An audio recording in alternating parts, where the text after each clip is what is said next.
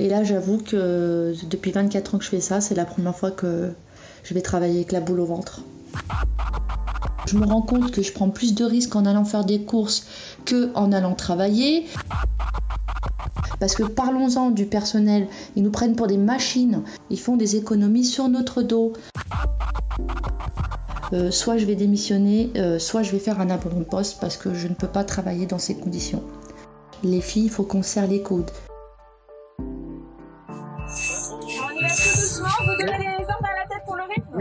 Nous sommes en guerre. C'est plus qu'un appel à l'aide. Je le dis avec solennité. Euh, les équipes sont formidables. Et la nation soutiendra ces enfants qui se trouvent en première ligne, première ligne, première ligne. C'est notre métier et pour nous c'est normal même si, si c'est difficile. C'est plus qu'un appel à l'aide. Nous sommes en guerre. Et voilà, et aujourd'hui je suis fière de, de mes équipes. Vous écoutez En Première Ligne, le premier podcast solidaire qui donne la parole aux non-confinés. Vous allez du coup entendre une ou plusieurs publicités dont l'intégralité des revenus sera reversée à la Fondation de France. Écoutez, soutenez, partagez.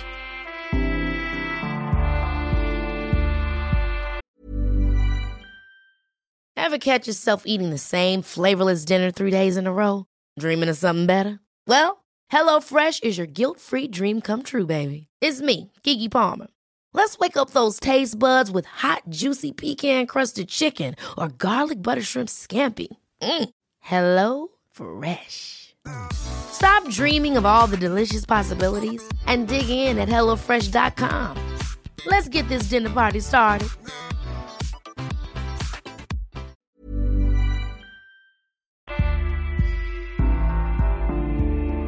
Je m'appelle Sylvina, j'ai 45 ans et je suis aide-soignante de nuit en neurologie.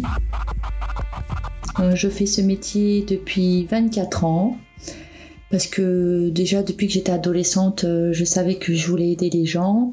Quand euh, j'étais au collège, je faisais du volontariat avec les pompiers. du coup, comme j'étais pas très douée en études, j'ai fait une école d'aide-soignante pour pouvoir travailler quand même assez tôt parce que moi, euh, j'aime bien aider les gens, les soulager, les écouter, les conseiller, les épauler, les soutenir.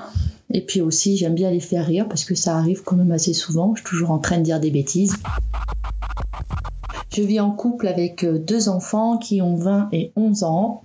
Et depuis le 17 mars 2020, eh ben, on est tous confinés à la maison. Enfin, moi, je suis confinée à moitié hein, parce que du coup, bah, je vais travailler à l'hôpital. Donc euh, ça a quand même pas mal changé nos vies parce que le grand qui a 20 ans, bah, il travaillait et puis euh, il allait à la salle de sport tous les jours, donc euh, il n'était pas aussi souvent que maintenant à la maison. Philippe, lui, bah, normalement il travaillait, il était électricien, donc là il travaille plus. Et le seul qui est content, bah, c'est Thiago, parce que Thiago il va plus à l'école. Bon, il y a beaucoup de devoirs à faire à la maison, mais il est quand même content. Alors ça aussi, c'est euh, une charge mentale supplémentaire pour moi, parce que je suis un petit peu maniaque et j'aime bien que les choses soient bien faites. Alors bah, je vais faire des brouillons, je fais recopier. Donc du coup, ça fait une charge aussi en plus pour Thiago. Donc euh, je disais que moi je suis confinée à moitié bah, parce que je vais travailler à l'hôpital. Et sur 15 jours de travail, je fais 8 nuits que je travaille que la nuit. Et donc, euh, je pars le soir pour commencer à 20h30 ma nuit et la finir à 6h30. Et là, j'avoue que depuis 24 ans que je fais ça, c'est la première fois que je vais travailler avec la boule au ventre. Alors pourquoi j'ai la boule au ventre? Euh, Ben tout simplement parce que je ne vois pas de sortie à tout ça. Pourquoi je ne vois pas de sortie à tout ça? Ben Parce que les gens, ils n'ont pas compris l'utilité du confinement. Voilà, je suis outrée, choquée, euh, je suis en colère, je parle toute seule dans ma voiture quand je vais travailler parce que je vois des gens qui se promènent, qui prennent les transports, qui font du vélo avec leurs enfants, alors que moi je me prive d'aller au bois alors que j'y allais toute seule pour vraiment limiter les sorties, je faisais du vélo au bois, je ne fais plus, je suis malheureuse comme les pierres parce que c'était mon, mon défouloir euh, par rapport à ce que je vivais toutes les nuits avant le Covid-19 parce qu'il se passait des choses quand même à l'hôpital avant le Covid-19. Donc là on ne vit que Covid 19 donc on a l'esprit un peu en, surchauffe.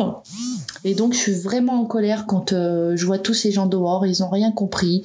Il y a que ça qui va nous aider. Alors bah alors quand je vais faire les courses, alors là c'est l'horreur. J'ai l'impression que je vais mourir. Je transpire, j'ai chaud, euh, j'ai mon cœur il bat à 100 à l'heure. Je, me rends compte que je prends plus de risques en allant faire des courses que en allant travailler. Les gens ils pensent que parce qu'ils ont un masque ils sont protégés. Non ben non, faut pas coller même avec le masque. Ne collez pas même avec le masque. Le masque plus la distance de sécurité, c'est ça qui va nous aider. Et surtout, surtout limiter les sorties.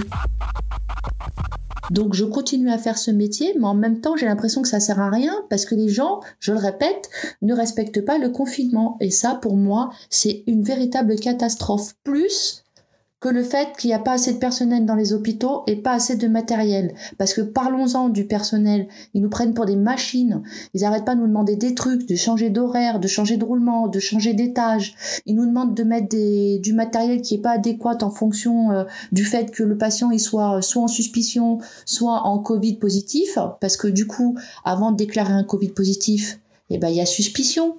Quand il y a suspicion, le patient est en isolement. Et eh ben, dans mon service, ils veulent qu'on mette un masque chirurgical. Et moi, je dis non, il faut mettre un masque FFP2. Parce que bien souvent, quand il est en suspicion, ben, il, se trouve qu'il est euh, positif. Donc pendant tout ce temps-là, entre le moment où il est en suspicion et déclaré positif, eh ben, ils veulent qu'on mette des masques chirurgicaux. Non, ben non, ben non, il faut pas. Parce que sinon, ça va jamais s'arrêter. Donc c'est ça, pour moi, qui a supporté, c'est que je sais la conduite à tenir et il n'y a personne qui nous épaule au boulot, même mes propres collègues qui savent elles aussi qu'il faut mettre un masque FFP2 dans les chambres en suspicion et qui continuent de mettre des masques chirurgicaux parce que ce sont les directives de notre hiérarchie qui sait très bien qu'il faut mettre un FFP2. Mais non, ils font des économies sur notre dos.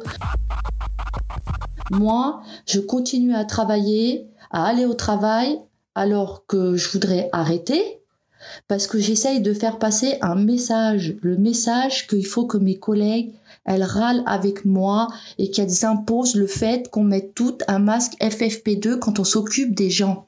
Sinon, ça va se propager partout. Donc j'ai mes sœurs qui n'arrêtent pas de m'envoyer des messages. J'en ai même une qui a trouvé un médecin traitant pour que je change de médecin traitant parce qu'il faut que ce soit votre médecin traitant qui vous arrête en fonction de vos pathologies parce qu'il s'avère que j'ai deux maladies auto-immunes. Pas besoin d'en parler, ça sert à rien. Parce que de toute façon, je veux aller au travail pour faire passer ce message qu'il faut qu'on mette tous des masques FFP2. On va y arriver que comme ça. Et avec le confinement. Donc mes sœurs, parlons-en de mes sœurs. Elles veulent absolument que j'arrête de travailler. Mais je peux pas, c'est plus fort que moi je veux plus fort que moi. Elles sont toutes en train de m'envoyer des messages. Euh, et peut-être si tu essayes avec ton endocrinologue ou si tu changes de médecin traitant. Enfin bref, j'ai fini par leur dire que bah, c'était plus fort que moi, qu'il fallait que j'y aille et que tous les matins, quand mes collègues de jour, elles arrivent, avant de faire la petite réunion pour parler des patients, j'essaye de faire passer ce message. Les filles, il faut qu'on serre les coudes. Les filles, il faut qu'on fasse toute la même chose. Les filles, il faut qu'on demande toute la même chose. Et ben, je lâcherai pas l'affaire, hein. mais moi, en tout cas, moi, je mets un masque FFP2 dans toutes les chambres. Alors, ça doit parler, ça va forcément aller dans les oreilles de ma chef. Et à ce moment-là, ben, j'aviserai ce que je vais faire. Si elle me dit que je ne peux plus mettre de masque FFP2 et que je suis obligée de mettre un masque chirurgical dans toutes les chambres, je pense vraiment que là, euh, soit je vais démissionner, euh, soit je vais faire un abandon de poste parce que je ne peux pas travailler dans ces conditions. Donc ça, c'est ce qui est pour moi le plus difficile à supporter émotionnellement. Ce qui est bien dans tout ça, c'est que je suis soutenue par ma famille. Ils savent euh, comment ça se passe parce que je leur explique beaucoup, même si je ne devrais pas mais c'est aussi pour euh, leur faire prendre conscience que vraiment, euh, il faut pas qu'ils fassent comme les autres à sortir à tout va comme ça, là, et garder les distances de sécurité quand ils vont faire les courses. Donc euh, oui, je parle beaucoup de ça avec ma famille, avec mes amis, un peu moins, parce que beaucoup de mes amis sont dans le même milieu que moi. Donc euh, voilà, quand on se voit euh, dans les couloirs ou, euh, par téléphone pendant les nuits de travail, on essaye de parler d'autre chose. On parle des devoirs, que c'est une véritable catastrophe. On n'en peut plus des devoirs. Après cette crise, qu'est-ce que je voudrais qu'il change? Ben, J'aimerais bien que mes collègues elles arrêtent de se laisser marcher dessus et qu'elles râlent un peu parce qu'il y a plein d'autres dysfonctionnements dans l'hôpital, hein, pas seulement par rapport au Covid et, au, fait comment ils nous fournissent le matériel au compte-gouttes. Il y a plein de choses qui vont pas, donc euh, il n'y a jamais personne qui dit rien. Donc euh, ça, j'aimerais bien que ça change et que cette crise, permette justement aux gens de, de s'exprimer un peu plus et de donner leur avis. Par contre, il y a un truc qui change pas du tout dans ma façon de travailler, c'est euh, mon approche auprès des patients. Euh, qu'ils soient euh, Covid ou non, euh, c'est pareil. S'il faut que je les prenne dans mes bras pour leur mettre l'oreiller derrière la tête, je le fais. S'il faut les tourner pour leur masser le dos, je le fais. S'il faut leur tourner, les retourner pour leur mettre une protection ou masser les fesses ou masser les talons, je le fais. S'il faut les mettre en position demi-assise pour qu'ils sentent mieux, je le fais. la tension, la température, je vérifie que l'oxygène ou les respirateurs ils sont bien en place. enfin voilà quoi, mon attitude elle change en rien euh, du fait euh, que le patient soit Covid-19. Hein. Moi, à partir du moment où je suis euh, protégée comme un isolement à air, parce que nous avons d'autres pathologies où il faut être en isolement à air avec les mêmes tenues, le même matériel que le Covid-19, par exemple pour la tuberculose ou les méningites bactériennes. C'est des maladies qui sont très contagieuses dans l'air et du coup, il bah, faut bien s'habiller aussi, comme le Covid-19 et ben euh, pareil, je, traite euh, les patients de la même manière, euh, avec tout le respect et l'attention qu'ils méritent. Ben, mon message que je voudrais faire passer, c'est que bah, arrêtez de sortir, sinon ça va jamais finir en fait. Voilà, je dis ça avec un peu d'humour, mais c'est triste de se dire que ça peut durer très longtemps. Voilà. Moi, ce qui, ce qui me fait vraiment peur, c'est que c'est l'après, quoi. Après le confinement. Qu'est-ce qui va se passer? Bah, Les gens, ils vont ressortir, ils vont aller au restaurant, ils vont vouloir euh, se revoir, partager des moments, ce qui est normal. Mais nous, à l'hôpital, qu'est-ce qu'on va faire? Est-ce qu'il va falloir continuer à étouffer dans des masques pendant 10 heures? Comment je vais faire? Est-ce que jusqu'à la fin de ma carrière, je serai obligée de porter des masques? Parce que ça, ça me fait très peur. Donc euh, voilà, ça c'est ma grosse appréhension. Mais bon, j'essaie quand même de, de garder espoir.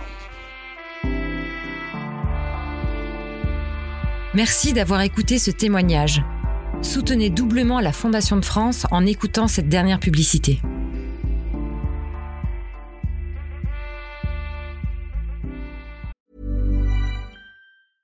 Hey, it's Paige DeSorbo from Giggly Squad. High quality fashion without the price tag. Say hello to Quince. I'm snagging high-end essentials like cozy cashmere sweaters, sleek leather jackets, fine jewelry, and so much more. With Quince being 50 to 80% less than similar brands.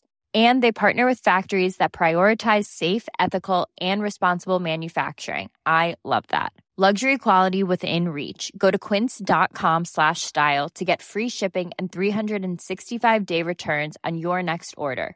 Quince.com slash style.